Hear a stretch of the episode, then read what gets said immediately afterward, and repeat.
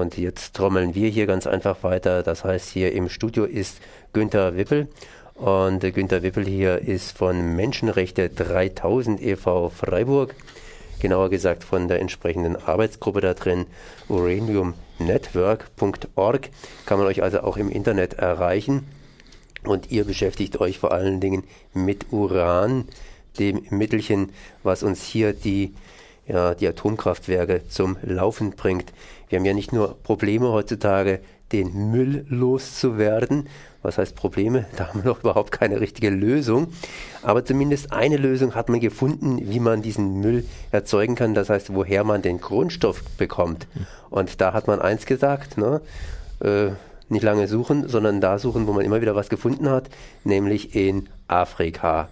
Und Afrika ist äh, ja mit der in diesem Falle ausgebeuteter ja, Welt, Planet, Kontinent auf jeden Fall, in dem man alles Mögliche finden kann, unter anderem auch Uran. Wie sieht es denn aus? Ich meine, nach Uran schreit man ja heutzutage. Ja gut, Afrika hat äh, relativ große Uranreserven. Das ist natürlich den entsprechenden Firmen nicht verborgen geblieben. Es gibt seit äh, 30 bzw. 40 Jahren zwei große Uranbergwerke in Afrika, äh, von der Öffentlichkeit meistens gar nicht so bemerkt. Eins in Niger, betrieben von den Franzosen, von der französischen Firma Areva. Früher war es Kojima, heute ist es Areva, aber es ist letztendlich dieselbe Firma. Und das ist in der südlichen Sahara-Rand sozusagen. Und äh, die andere große Uranmine, die seit über 30 Jahren Uran produziert, befindet sich in Namibia, ehemaliges Deutsch-Südwestafrika, und äh, wird von der Firma Rössing betrieben, oder beziehungsweise die Firma Rössing betreibt dieses Bergwerk und der größte Anteilseigner daran ist die englische Rio Tinto Zinc, äh, ein Unternehmen, das äh, weltweit Rohstoffe abbaut. Aber jetzt ist in den letzten zwei Jahren durch die Uranknappheit, die sich aus verschiedenen Gründen ergeben hat, der Uranpreis sehr stark in die Höhe geschnellt. Und das hat dazu geführt, dass äh, viele neue, auch sehr kleine Unternehmen jetzt überall in Afrika nach Uran explorieren. Ein Teil der Firmen kommt aus Australien, weil dort eine relativ restriktive Uranpolitik äh, teilweise gefahren wird. Also suchen sie sich andere Länder oder andere Kontinente aus, um dann nach Uran zu suchen? Ausweichsystem ganz einfach und simpel. Ja, also Afrika hier erforscht und ausgebeutet von Europa, von Australien. Machen da noch irgendwelche US-amerikanische Firmen mit? Auf jeden Fall äh, sind die US-amerikanischen Firmen ebenfalls beteiligt und interessiert, äh, unter anderem in äh, Gabun äh, und äh, mehreren von den zentralafrikanischen Staaten. Da gab es diverse Gerangel auch sozusagen zwischen Areva einerseits, den Franzosen und äh, amerikanischen Unternehmen. Dort ist in äh, im Kongo auch die älteste Uranmine sozusagen Shinkolopwe, aus der das, ein Teil des Urans für die Atombomben äh, von Hiroshima gekommen ist. Und äh, diese Mine ist eigentlich ursprünglich als Radiummine betrieben worden vor dem Zweiten Weltkrieg, ist dann zu einem äh, Uranbergwerk später geworden, das offiziell eingestellt worden ist, aber offensichtlich illegal immer weiter betrieben worden ist. Und äh, voriges Jahr ist ein Menschenrechtsaktivist, dessen Organisation diese Sache also angeprangert hat, dann von der Regierung äh, verhaftet worden. Nicht, weil er Uran illegal abbaut, sondern weil er diese Sache exponiert hat, an die Öffentlichkeit gebracht hat.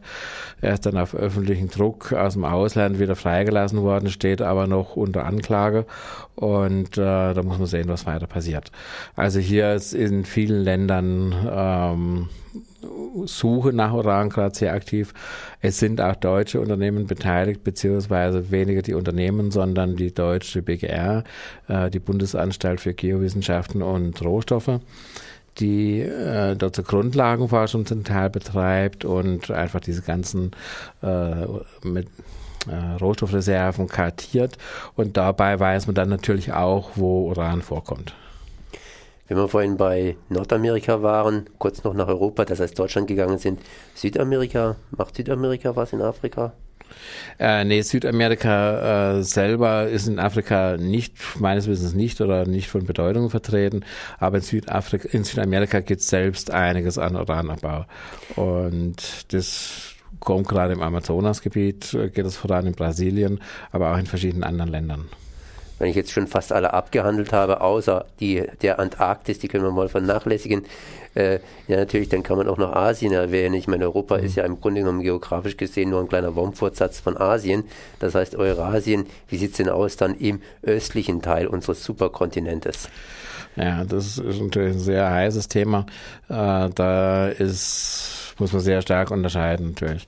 Auf dem Gebiet der ehemaligen UdSSR, also beispielsweise in Kasachstan und verschiedenen anderen äh, Regionen, dort gibt es Altlasten aus dem Uranabbau von der UdSSR, die zum Teil dramatisch äh, sind, beziehungsweise die Folgen. Dort sind ganze Täler teilweise verseucht, äh, auch mit Tailingsdämmen. Also Tailings sind die Abfälle aus dem Uranabbau, die dort in schlammartiger Form abgelagert werden. Und dort sind zum Teil also Überschwemmungen vorgekommen, wo Dämme gebrochen sind und dergleichen. Da gab es im vorigen Jahr sogar ein UN-Forum dazu, weil jetzt diese Staaten versuchen, diese äh, Altlasten loszuwerden und irgendwie zu sanieren in irgendeiner Form. Und es kostet natürlich Unmengen von Geld zur Bundesrepublik zurück. Die Bundesrepublik hat für die Sanierung der Wismut-Altlasten irgendwas in der Größenordnung von sechs bis sieben Milliarden Euro, also nicht Millionen, sondern Milliarden Euro über zehn bis 15 Jahre ausgegeben. Wie gut die Sanierung ist, sei dahingestellt, aber auf jeden Fall ist hier was unternommen worden. Und äh, die Dimensionen, in denen sich das finanziell abspielt, sind also schon sehr beachtlich. Zurück zu Asien nochmal kurz. Äh, wichtig vielleicht auch Indien, ähm, auch ein Teil von Asien im weiteren Sinne. Dort wird Uranabbau unter ganz üblen Bedingungen betrieben weniger jetzt für den Export, sondern Indien verwendet dieses Uran selbst für eigene Atomkraftwerke beziehungsweise auch für ein eigenes Atomwaffenprogramm und die Zustände, unter denen dort abgebaut wird und wie die Tailings, also diese Abfälle aus dem Uranabbau abgelagert werden, die sind also extrem übel. Und dort ist also tatsächlich so Sachen passiert, dass äh, Rohrleitungen gebrochen sind und dieser radioaktive äh, Schlamm dann in die Häuser von den äh, Bewohnern dort geflossen sind und so weiter und so fort. Ich wollte dich jetzt vorhin nicht unterbrechen. Ähm, ja, das heißt, also, es gibt überall hier den Uranabbau. Inwiefern tut sich Asien praktisch am Uranabbau hier in Afrika beteiligen? Ich meine, die, die Chinesen zum Beispiel, die sind jetzt die ganz großen, großen Newcomer auf dem schwarzen Kontinent. Ja. Äh, um es mal so plakativ zu sagen. Das ist genau so. Und äh, es sind chinesische Firmen äh, dort aktiv. Die sind sowohl in Afrika als auch in Australien interessiert.